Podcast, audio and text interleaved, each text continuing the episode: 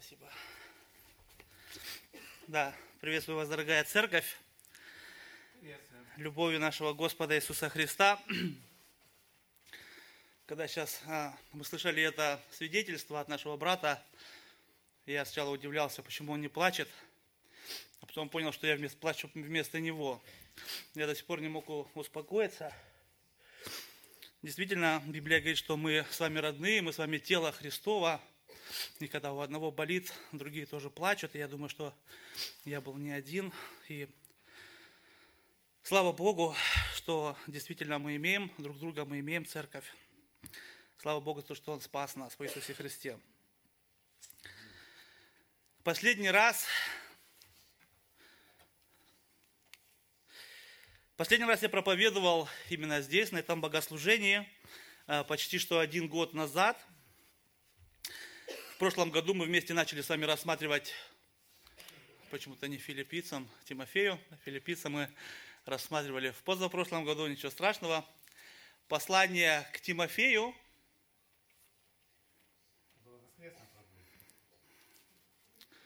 может быть, не тот. Я надеюсь, что и презентация правильная. Послание к Тимофею должно быть.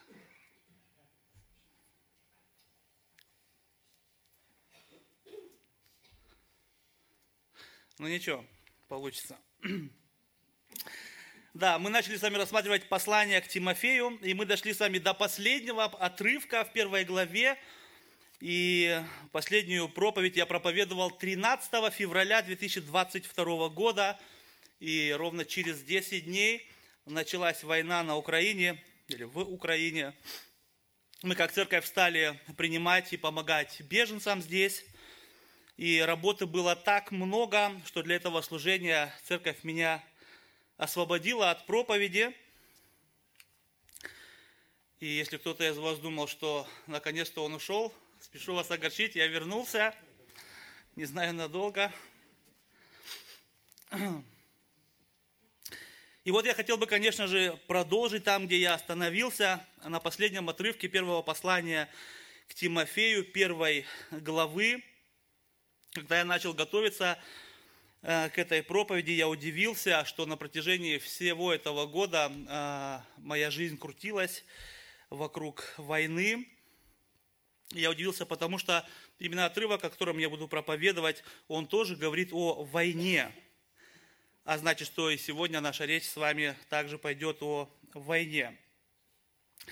Дорогие мои братья, сестры, дорогая церковь, знаете ли вы, понимаете ли вы, ощущаете ли вы, что мы с вами находимся на войне? Когда многие из вас слышат слово «война», скорее всего, каждый думает об Украине, о России – оружие, танки, армии. Знаете, но войны идут по всей войне, не только в Украине. Это войны, в которых люди убивают других людей. И мы слышим по радио снова и снова эти новости, по телевизору. Все наши разговоры сегодня об этих войнах. И мы здесь, конечно же, переживаем особенно за Украину, за Россию, потому что это касается нас лично – кто-то переживает за другую страну, в которой он родился, с которой он приехал. Наш брат Хамид переживает за обстановку, которая в Иране.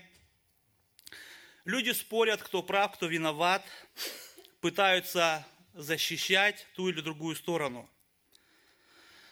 Но я хочу сегодня с вами говорить о другой войне. Я хочу говорить с вами о войне духовной – о войне, которая длится уже не одно тысячелетие.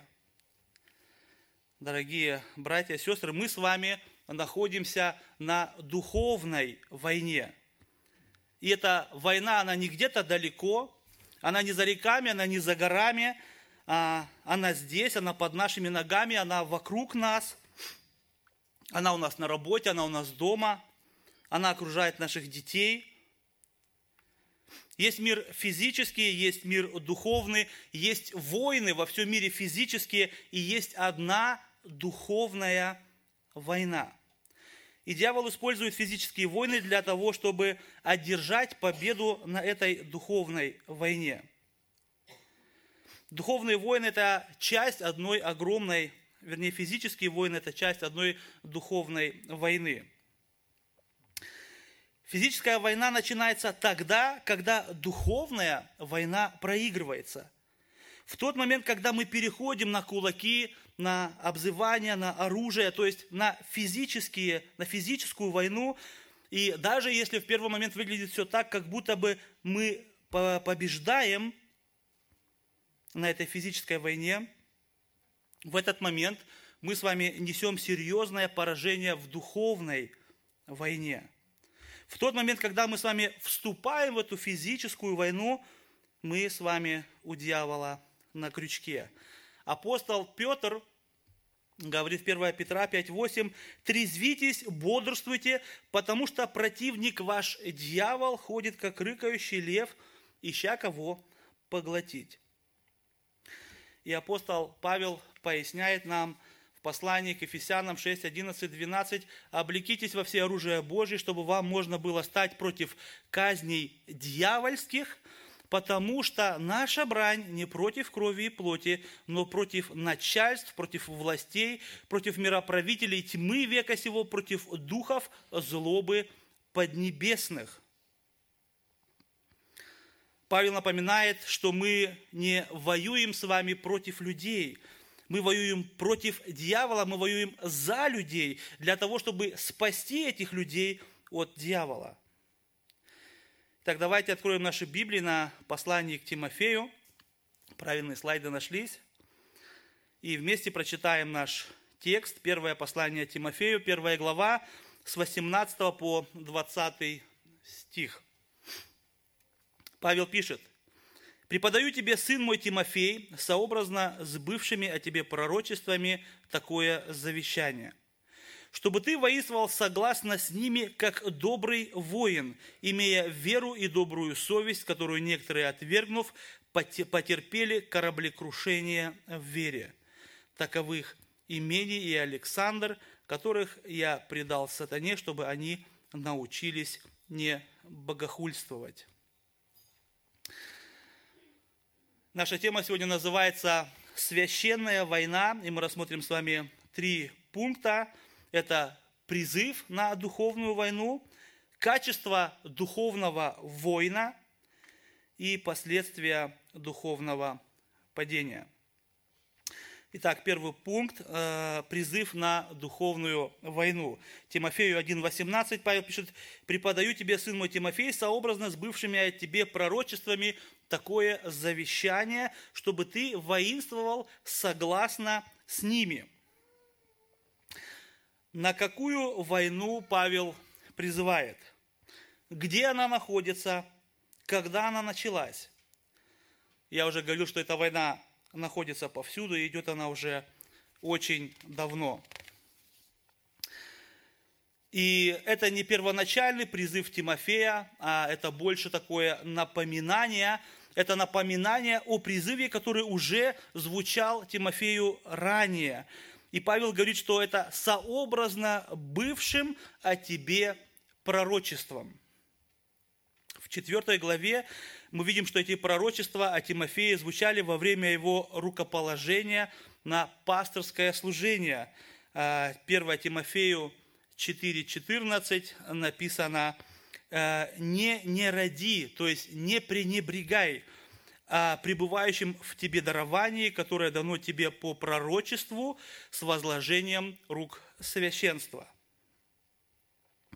Апостол Павел э, напоминает Тимофею о его призвании и э, о призвании защищать Евангелие. Он напоминает ему это с целью утвердить его, с целью ободрить Тимофея в том, что он делает. Павел напоминает, что сам Бог завещал ему это служение через пророчество. Сам Бог поставил его на это служение, а значит и сам Бог будет вести его, и сам Бог доведет его до конца. И если мы с вами вернемся немножко назад, то мы увидим, что это ободрение, оно началось еще немного раньше. Оно началось со свидетельства самого Павла. Павел, Павел ободряет Тимофея, указывая ему на Божью благодать в своей жизни, в первую очередь. В предыдущих стихах мы рассматривали с вами свидетельство апостола Павла. Он говорит, «Благодарю давшего мне силу Христа и Иисуса, Господа нашего, что Он признал меня верным, определив на служение. Меня, который прежде был хулитель и гонитель и обидчик, но помилован, потому что так поступал по неведению в неверии. Благодать же Господа нашего Иисуса Христа открылась во мне обильно с верою и любовью во Христе Иисусе. Павел вспоминает, что он был хулитель, гонитель, обидчик церкви, но по Божьей благодати он стал служителем Евангелия. Бог сделал из хулителя и гонителя и обидчика, из убийцы, он сделал доброго воина Евангелия.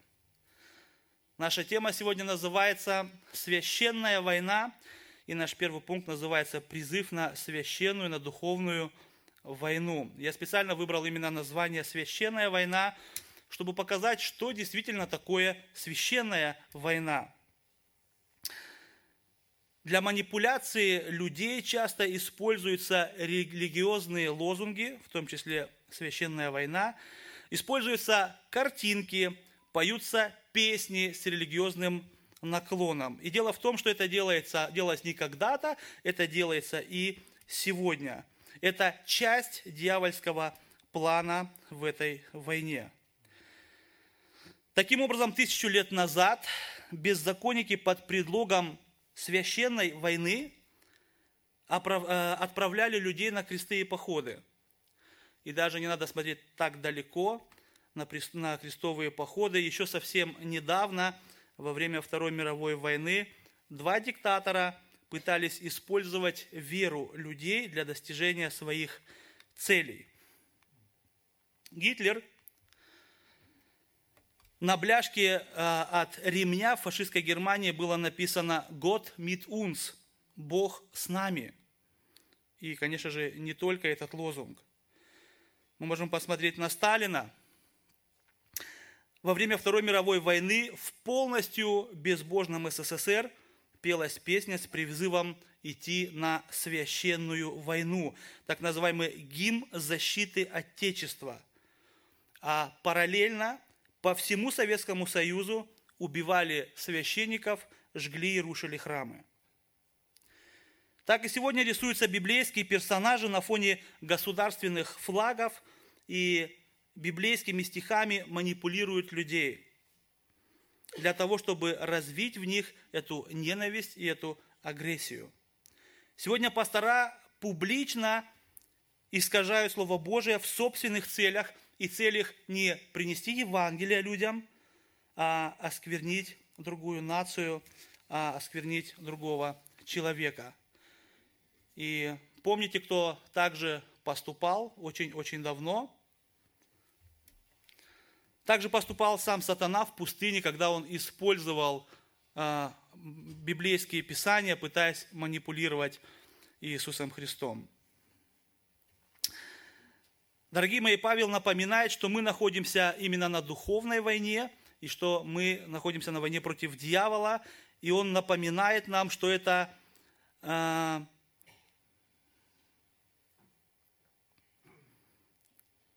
Павел напоминает нам, чтобы мы с вами смотрели, чтобы дьявол не ввязал нас в физическую войну против людей.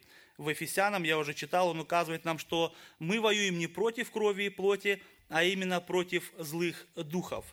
Павел показывает нам, что духовные войны должны решаться духовным способом. Духовные войны – должны решаться духовным способом. 2 Коринфянам 10, с 3 по 5 стих написано, «Ибо мы, ходя во плоти, не по плоти воинствуем. Оружие воинствования нашего не плотские, но сильные Богом на разрушение твердынь.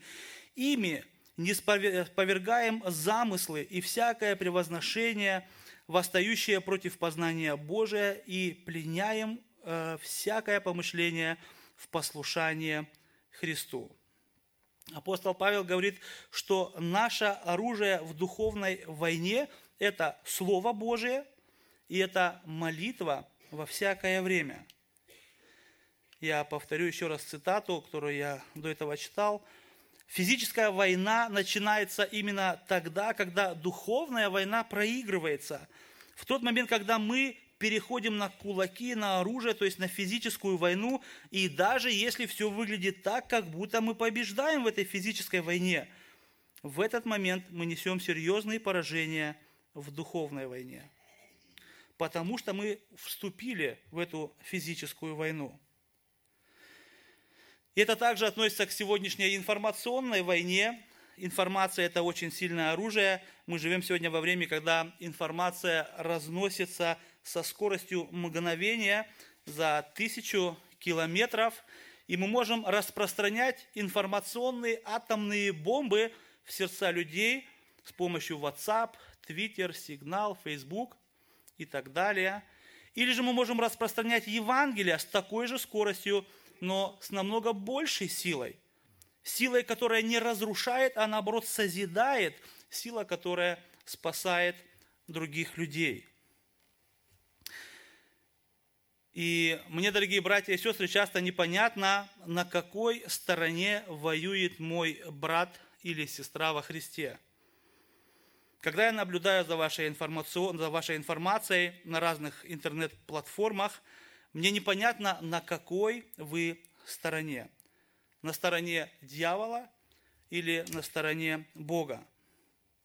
Я хотел бы всех задуматься, что я выставляю на WhatsApp, что я рассылаю другим людям на WhatsApp, какую реакцию эта информация произведет в сердце этих людей, которые ее увидят, услышат, прочитают.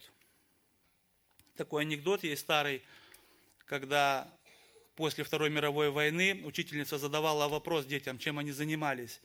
И Катенька помогала перевязывать больных, а, Юлечка а, помогала на кухне, а Вовочка гордо говорил, что он а, помогал, подавал патроны. И вот когда учительница сказала, что же отвечали тебе солдаты, он говорил, «Gut gemacht Waldemar». Он подавал не тем солдатам патроны – Может быть, кто-то из вас думает, я вообще ничего не выставляю, я вообще не распространяю, я просто абстрагируюсь. Я хотел бы ободрить всех нас принимать участие в распространении Евангелия как через молитвы, так через распространение Божьего Слова. Вы тоже находитесь на этой войне, вы не можете просто быть в стороне и абстрагироваться. Павел пишет в 1 Тимофею 1.18, преподаю тебе, сын мой Тимофей, сообразно с высшими о тебе пророчествами такое завещание. Слово «завещание» здесь не совсем удачно переведено, хотя слово «завещание» обозначает дословно, дословно устный или письменный наказ, содержащий распоряжение. Слово, которое здесь использует апостол Павел, оно несет именно военный характер. Это военный приказ Тимофею.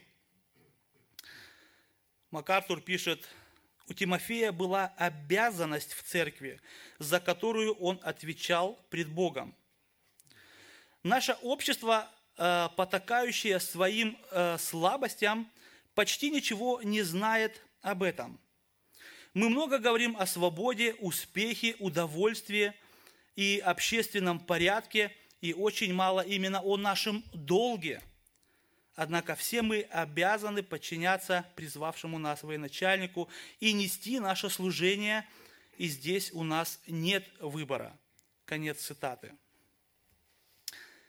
Бог призвал нас, верующих, на эту священную, на эту духовную войну, не на войну против России, не на войну против Украины или против других стран, Бог призвал нас на войну против начальств, против властей, против мироправителей тьмы века сего, против духов злобы поднебесных.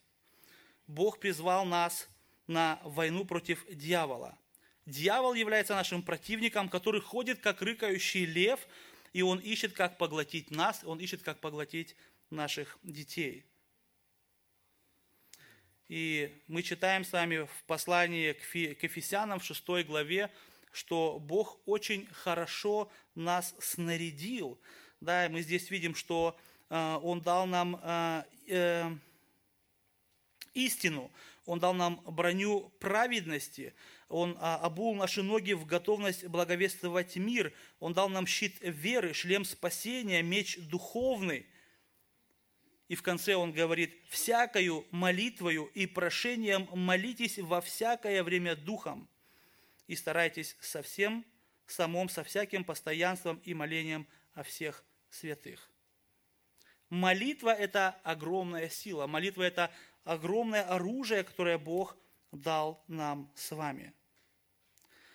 И я понимаю, что все мы с вами люди, все мы имеем определенное мнение, кто-то больше переживает за одну сторону, из-за национальной принадлежности, из-за родственников, из-за личных каких-то взглядов, которые пропитали нас с самого детства, а кто-то другой переживает за другую сторону, имеет также определенные мнения по тем же самым причинам.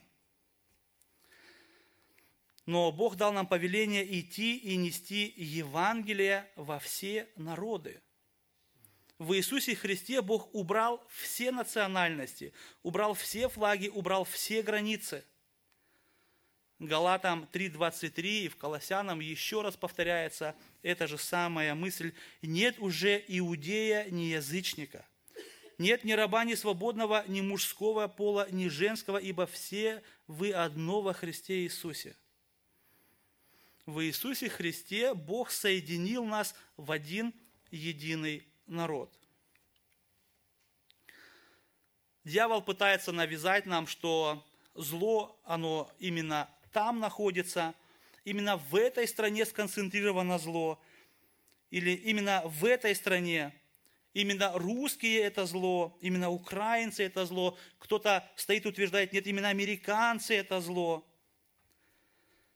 Но это абсолютно не так. Библия нам говорит, что, посмотрите, Иоанна 5, 19, мы знаем, что мы от Бога и что весь мир лежит возле.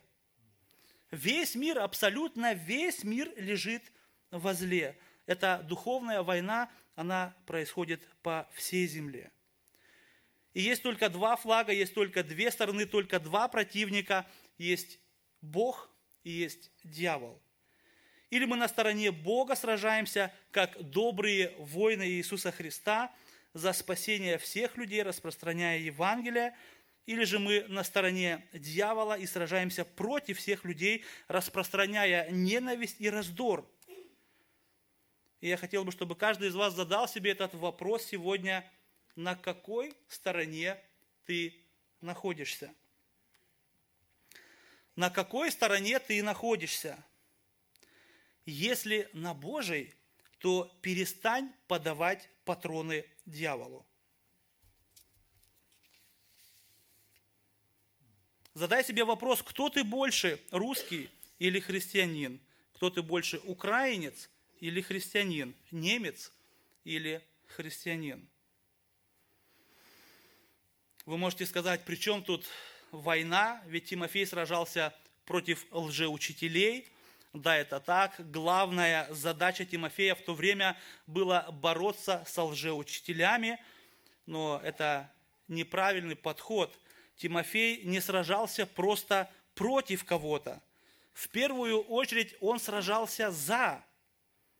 В первую очередь он сражался за истинное Евангелие Иисуса Христа. В первую очередь он сражался за царство, которое на небесах, за царя, который оставил трон небес, который уничижил себя самого, пришел в этот мир и умер позорной смертью на Голговском кресте для нашего оправдания – для нашего искупления. Для искупления людей всех племен и всех народов. Для того, чтобы в Иисусе Христе приобрести себе один единый народ. К тому же во время Тимофея также шли физические войны. Правителем Римской империи в то время был некий Нерон. Это был жестокий гонитель и убийца христиан. Многие говорят, что даже один из самых жестоких. По преданию, именно при правлении Нерона был казнен и Петр, и Павел. Но посмотрите, что Павел пишет Тимофею во второй главе. Э, второе послание, э, первое послание Тимофею 2.1.2. «Итак, прежде всего прошу совершать молитвы, прошения, моления, благодарения за всех человеков».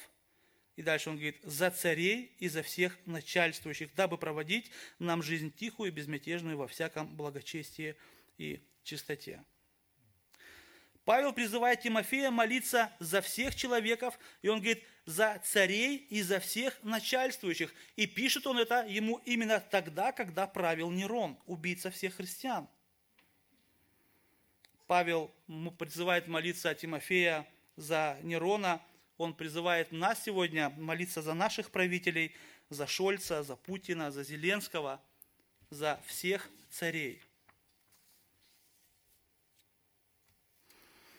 Итак, мои дорогие, Бог призывал нас на священную войну, и мы увидели с вами, что священная война – это духовная война в первую очередь. Это война не против людей, это война за людей. И самое сильное оружие, которое у нас есть, это Слово Божие, это Евангелие и молитва. И вы не можете оказываться, отказаться на этой, от этой войны. Вы не можете сказать, а я не пойду на эту войну. Почему вы не можете отказаться? Потому что вы уже на этой войне. Эта война, я уже говорил, она окружает нас. Она окружает наших детей в садиках, в школах, где проповедуется сегодня ежедневно разврат, как гомосексуализм, трансгендеризм и другие разные мерзости. Диверсионные группы дьявола, они везде, они среди наших знакомых, они среди наших коллег, даже родственников – Дьявол использует как ложное Евангелие, ложное учение в церквях, ложное учение о сотворении мира, ложные моральные взгляды на семью. Дьявол использует войны между народами. И мы призваны с вами воевать на этой духовной войне, как добрые воины Иисуса Христа. Дальше мы посмотрим на качество такого доброго воина, на следующий пункт – называется «Качество духовного воина», 18-19 стих. Павел пишет, «Преподаю тебе, сын мой Тимофей, сообразно с бывшими от тебе пророчествами такое завещание, чтобы ты воинствовал согласно с ними, как добрый воин, имея веру и добрую совесть, которую некоторые, отвергнув, потерпели кораблекрушение в вере». Апостол Павел, он призывает, он дает приказ Тимофею, и нам также сегодня воинствовать как добрые воины.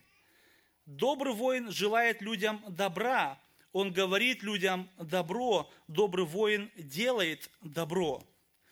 Есть такой прекрасный фильм по соображениям совести. Советую всем вам его посмотреть по соображениям совести.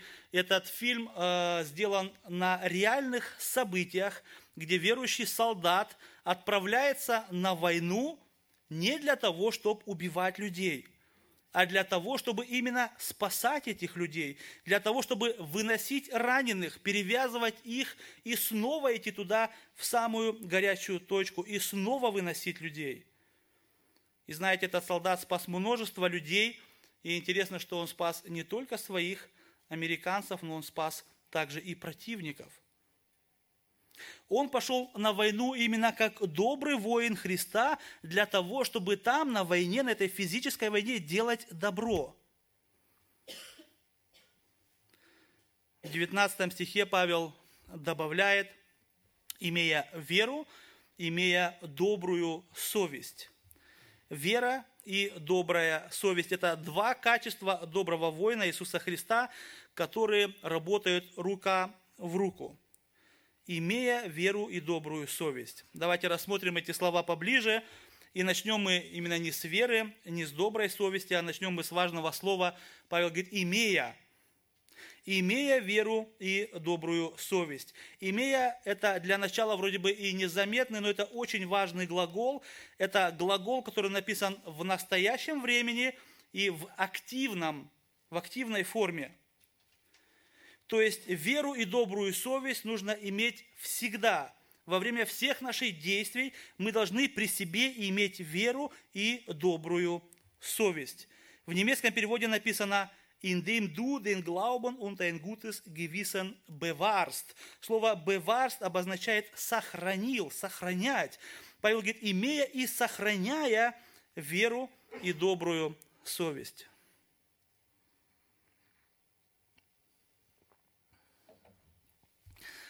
Павел призывает также и нас сегодня хранить веру и добрую совесть, потому что дьявол будет постоянно пытаться ее украсть или каким-то образом воздействовать на нашу веру и на нашу совесть.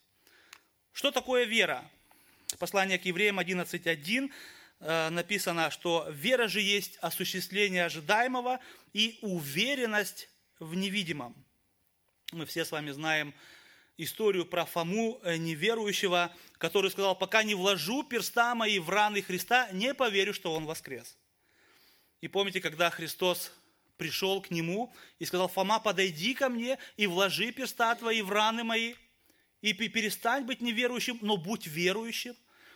И Фома пал на колени и сказал, да, Господи, верую. Мы читаем здесь, вера же есть осуществление ожидаемого и уверенность в невидимом. И Христос говорит Фоме, ты уверовал, потому что видел, но блажен человек, который не видит и верует. Речь идет здесь именно о христианской вере. Мы верим с вами в Евангелие, мы верим с вами в благую весть, мы верим с вами в Слово Божие, из которого исходит это Евангелие. Мы снова и снова повторяем с вами, что вера от слышания, а слышание от Слова Божия. Римлянам 10 э, глава, 13 э, стих, 17 стих. Вера в то, что все согрешили и лишены славы Божией, но вера в то, что всякий, кто призовет имя Господня, спасется.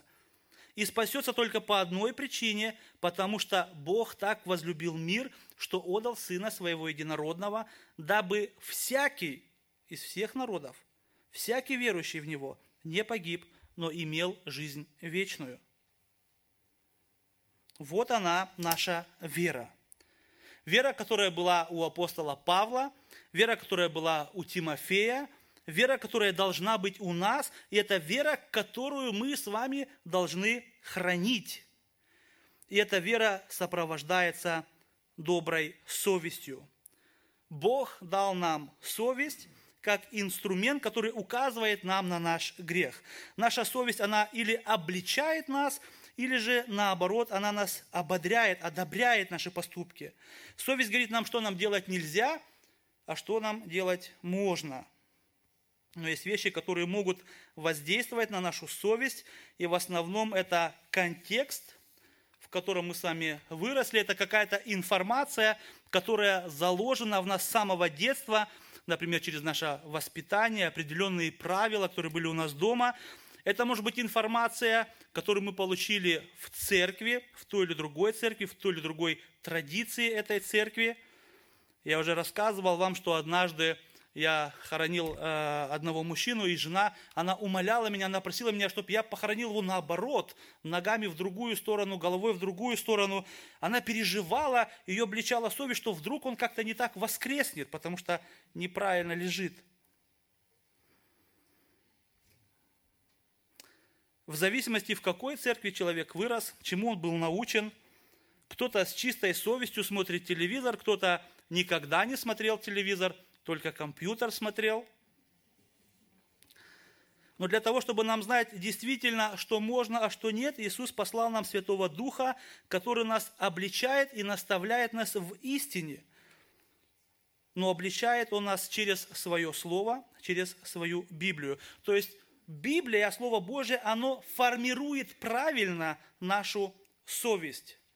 А значит, если у вас есть конфликт с вашей совестью, например, можно все-таки смотреть телевизор или нет, вы должны помолиться Богу и э, проверить, что говорит Слово Божие на, по этому поводу.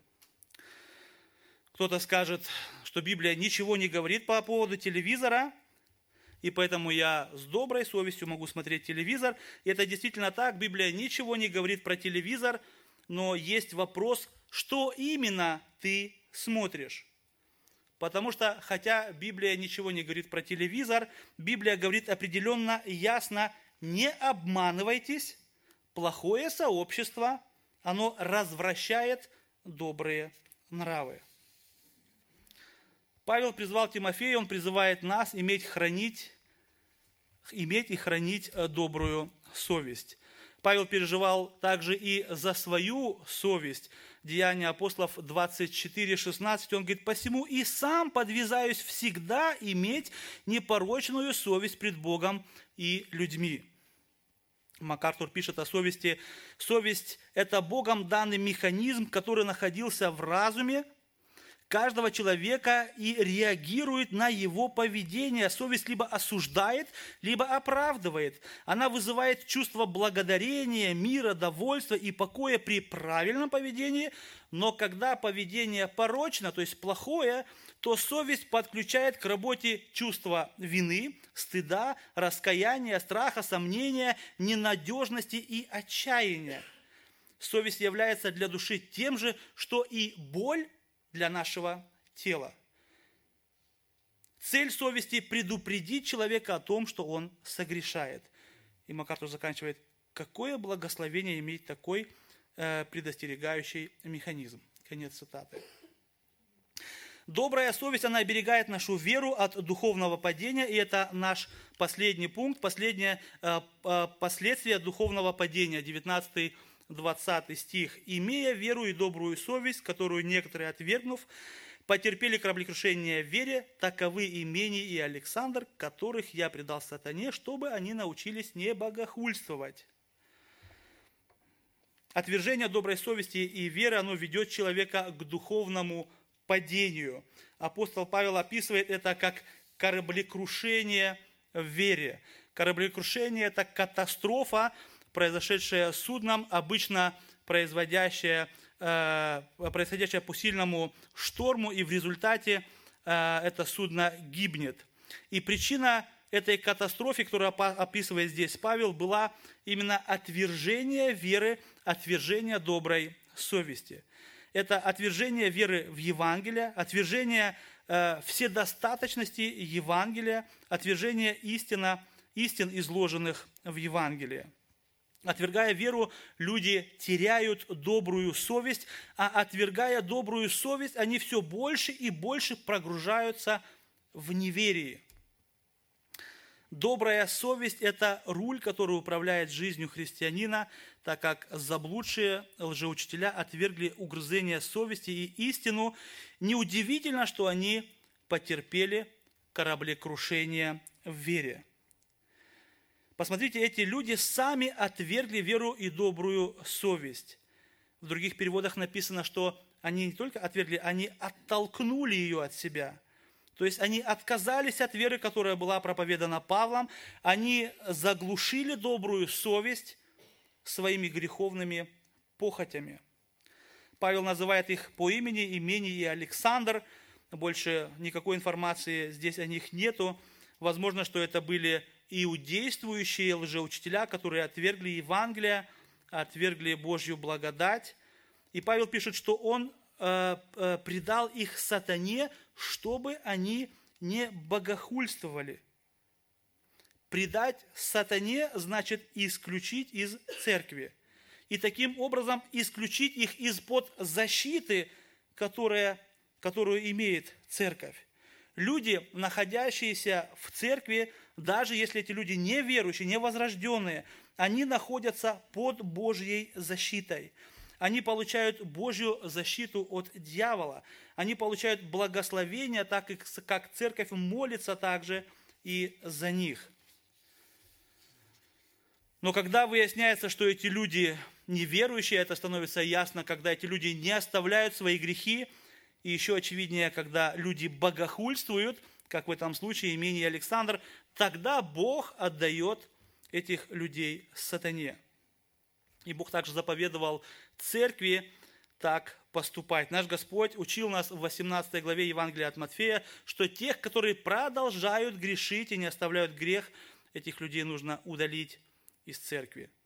Мы видим, что Павел отдает таких людей сатане для определенной цели. Он говорит, э, чтобы их исправить. В этом случае мы читаем, чтобы они э, перестали богохульствовать, Богохульствовать дословно значит хулить Бога, хулить Евангелие, насмехаться над Богом, насмехаться над крестом Иисуса Христа. В другом месте мы читаем, что Павел предал человека сатане во измождение плоти, чтобы дух был спасен в день Господа нашего Иисуса Христа.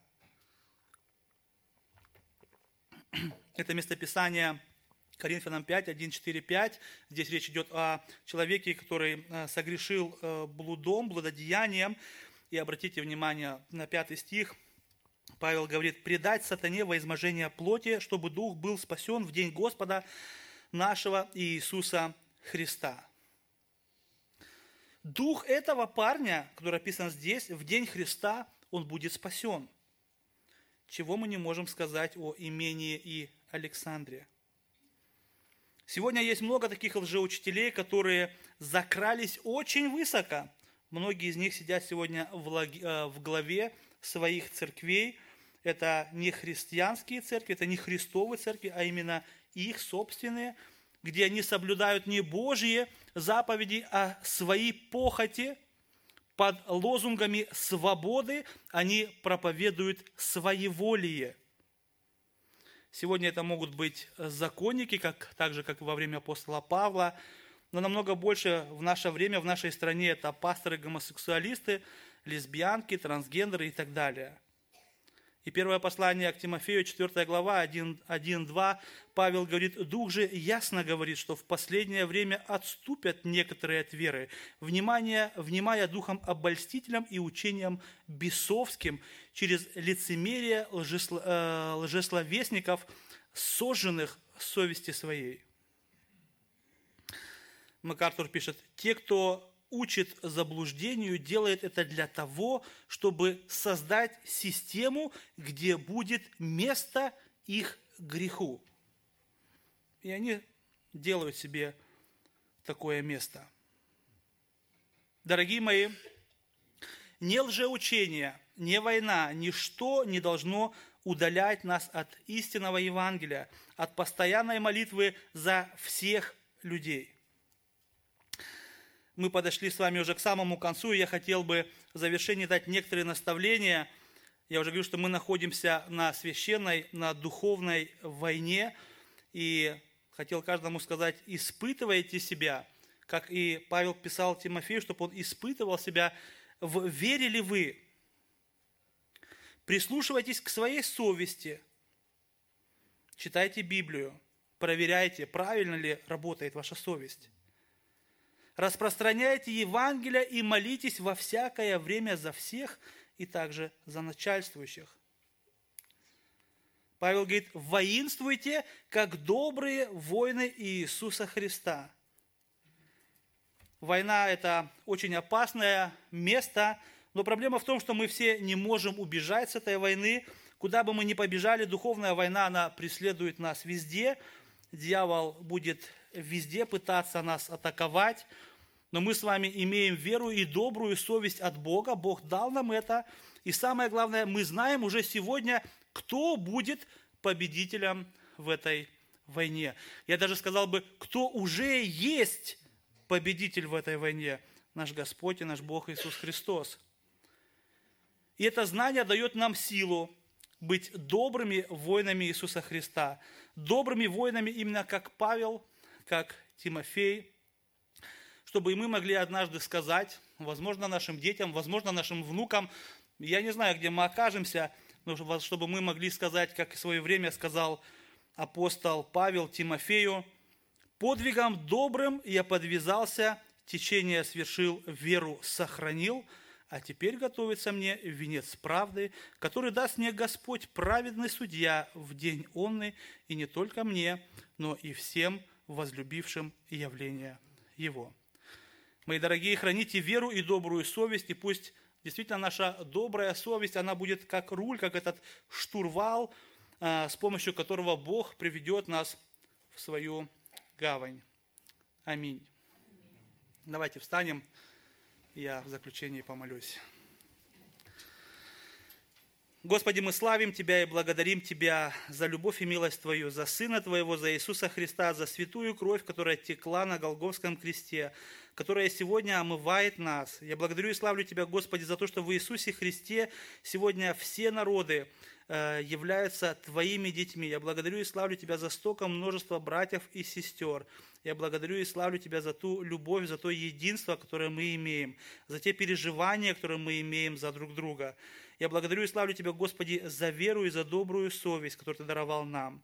И я прошу и молю Тебя, Господи, даруй нам действительно силы, даруй нам больше веры, даруй нам действительно через Слово Божие проверять нашу совесть, правильно ли мы стоим, правильно ли мы поступаем. Защити нас, Господи, от дьявола, защити нас от его козней, даруй нам распространять Твое Евангелие, даруй нам молиться всегда за всех, даруй нам быть добрыми воинами Иисуса Христа.